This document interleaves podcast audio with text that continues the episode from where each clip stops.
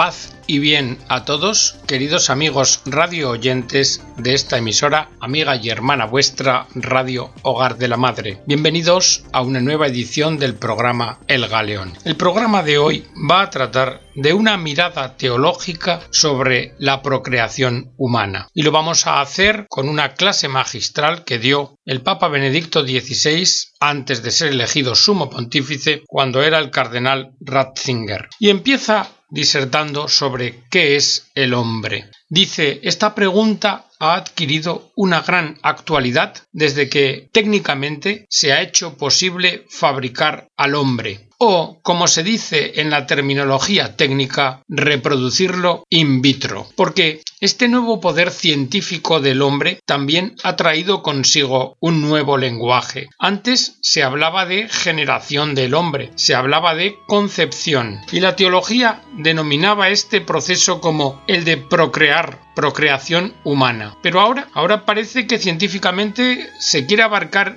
este proceso con el término reproducción como término que describe con mayor precisión la transmisión de la vida humana. Pero claro, en esta disquisición sobre el lenguaje, en realidad, lo que se aprecia es que hay dos concepciones diversas sobre el hombre y dos formas distintas de interpretar la realidad. Vamos a intentar comprender este nuevo lenguaje científico. El término reproducción indica el proceso de formación de un nuevo ser humano a partir de los conocimientos de la biología. Un científico Monod establecía tres características precisas de un ser viviente, y una de ellas era la inalterabilidad en la reproducción. Insistía en la inalterabilidad, es decir, el código genético, una vez establecido, se reproduce en los miembros de la especie sin cambio alguno. Cada nuevo individuo es una exacta repetición del mismo mensaje, de un mensaje idéntico. Reproducción, por tanto, expresa identidad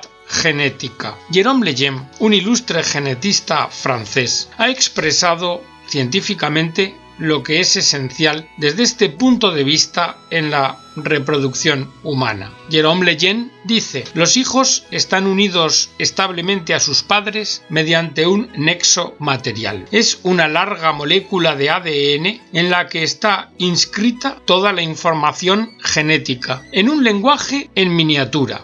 En la cabeza de un espermatozoide hay un metro de ADN que está cortado en 23 pedacitos, cada uno de ellos plegado en espiral, formando como unos pequeños bastoncitos que se pueden ver con un microscopio ordinario. Hablamos de los cromosomas. Bien, en el momento en que se unen los 23 cromosomas paternos que provienen del espermatozoide con los 23 maternos contenidos en el óvulo, en ese momento se encuentra ya recogida toda la información necesaria y suficiente para determinar la constitución del nuevo ser humano. Es decir, que la reproducción de la especie humana se produce a través de la unión de dos cintas de información.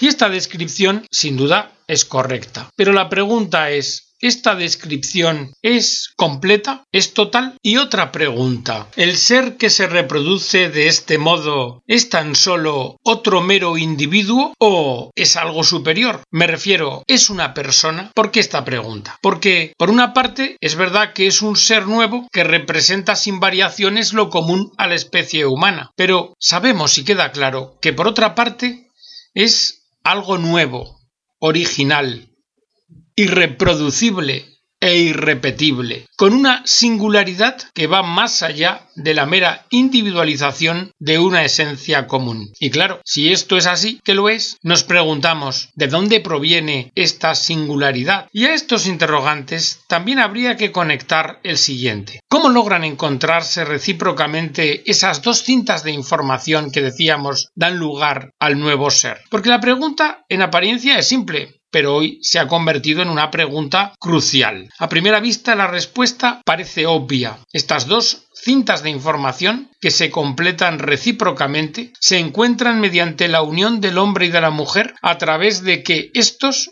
llegan a ser una sola carne, como expresa la Biblia. El proceso biológico de la reproducción se colocaría, por tanto, dentro de un acontecimiento personal, dentro de un encuentro, un encuentro que se basa en la recíproca donación corpórea y espiritual de dos personas, del hombre y la mujer. Pero claro, desde el momento en que en un laboratorio se ha logrado aislar lo que podríamos llamar la parte bioquímica del proceso, la parte bioquímica de la totalidad, entonces hay una pregunta. ¿En qué medida aquella conexión era necesaria? Porque si biológicamente no es necesaria, ¿acaso sin embargo moralmente sí lo es? ¿Es lícito sustituir el procedimiento natural con otros métodos planificados racionalmente? Y estas preguntas nos van generando otras preguntas. La reciprocidad entre el hombre y la mujer como fenómeno puramente natural compromete la espiritualidad de ambos? ¿O esto es una astucia de la naturaleza? ¿O no se debería afirmar que en el amor de dos personas y en la libertad espiritual de la que surge el amor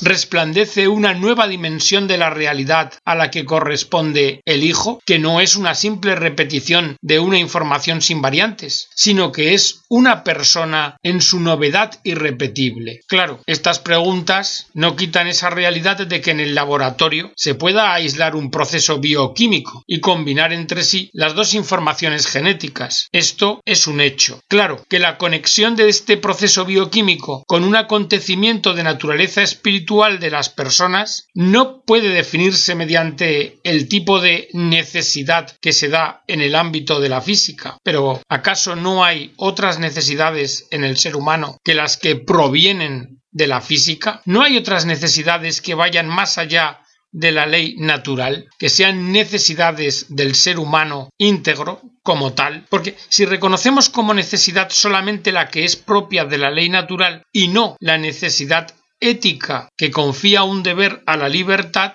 ¿acaso no estamos negando al hombre, al ser humano?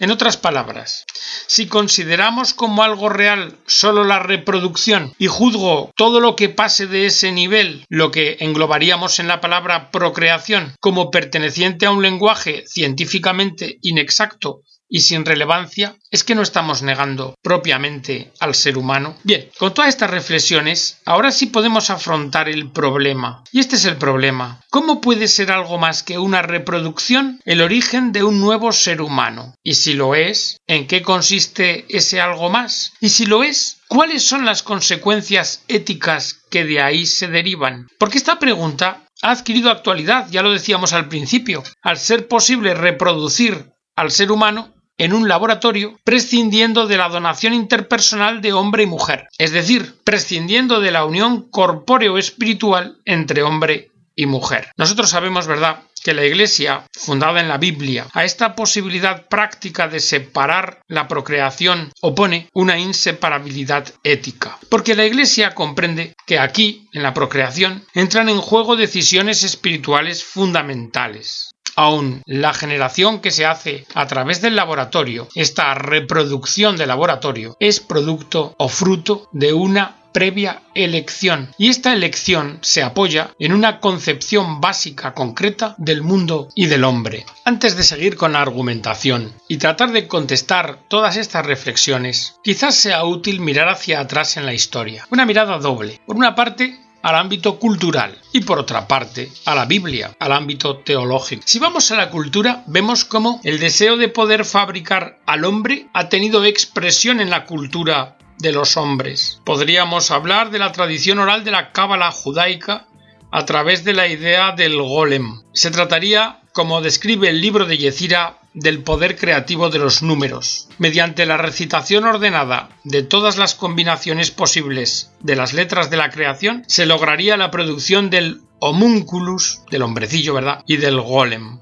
Y detrás de esta idea, en el siglo XIII se vino a vincular la idea de la muerte de Dios. Si vosotros, como Dios, podéis crear un hombre, entonces se puede concluir que ningún otro Dios existe en el mundo fuera de este. Sí, porque se está poniendo en conexión crear con poder, poder en las manos de los que pueden producir hombres, que toman el puesto de Dios, y así Dios desaparece del horizonte visual del hombre. Claro, habría que ver si estas personas que ejercen este poder se acuerdan de que su propia producción resulta posible solo porque los números y las letras, cuyas informaciones ellos ahora logran colocar juntas, ya existían de antemano. Hay una variación, la más conocida del homúnculos, se encuentra en el Fausto de Goethe. En esta obra, ¿verdad?, queda de relieve que hay dos fuerzas motrices en la tentativa de producir artificialmente al hombre, y con ello se critica un determinado tipo de ciencia de la naturaleza que se rechaza. Una fuerza es el deseo de revelar el misterio, el deseo de comprender el secreto del mundo y reducirlo a una racionalidad ordinaria, que se documentaría por medio del poder hacer, este binomio de hacer lo que se puede. Además, hay un segundo momento de fuerza, hay una especie de desprecio por la naturaleza. La probeta donde tiene lugar la creación es símbolo de angustia y falsedad, y de lo secundario de este tipo de razón y su creación. El pronóstico de Goethe acaba afirmando que la probeta se estrellará contra la realidad, que naufragará ante la naturaleza original, que su verdad será descubierta en su mezquindad, porque ese hombrecillo creado no dejará de ser un hombrezuelo que representará la alegoría del espíritu que lo ha producido y de la reducción del ser de la cual vive. Ya en 1932, Aldous Huxley había delineado su utopía negativa de el mundo nuevo. Es claro que en este mundo dominado por la ciencia, los hombres podrían ser producidos únicamente en el laboratorio. El hombre se ha emancipado de su naturaleza. Ya no quiere ser una criatura natural. Cada hombre nuevo se compondrá en un laboratorio, según las necesidades y en vista de la función que deba desempeñar. En ese mundo distópico, la sexualidad nada tiene que ver con la propagación de la especie humana. Casi que el recuerdo resulta ofensivo. La sexualidad se ha convertido en un elemento narcótico con el que la vida puede ser soportable y a la vez lograr que los interrogantes que provienen de lo profundo del ser humano sean eliminados. De ahí resulta que la sexualidad no tenga nada que ver con los nexos personales, con la fidelidad, con el amor, porque todo esto haría retroceder al hombre a los viejos ámbitos de su existencia personal. En este nuevo mundo ya no hay más dolores ni preocupaciones, solo racionalidad y embriaguez. Todo se programa. ¿Y cuál? ¿Cuál es el sujeto de esta razón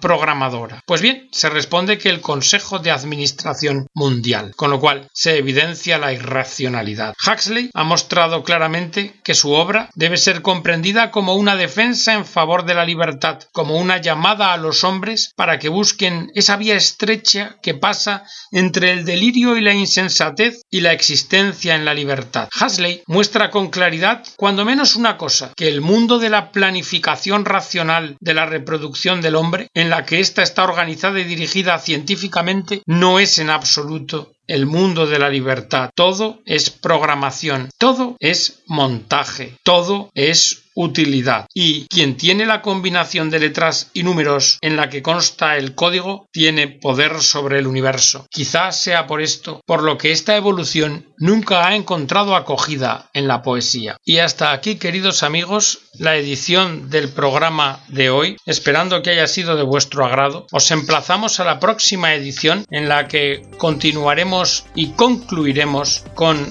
las respuestas a estos interrogantes que nos estamos con el cardenal que lo era entonces Joseph Ratzinger. Hasta entonces os deseamos las bendiciones de Dios.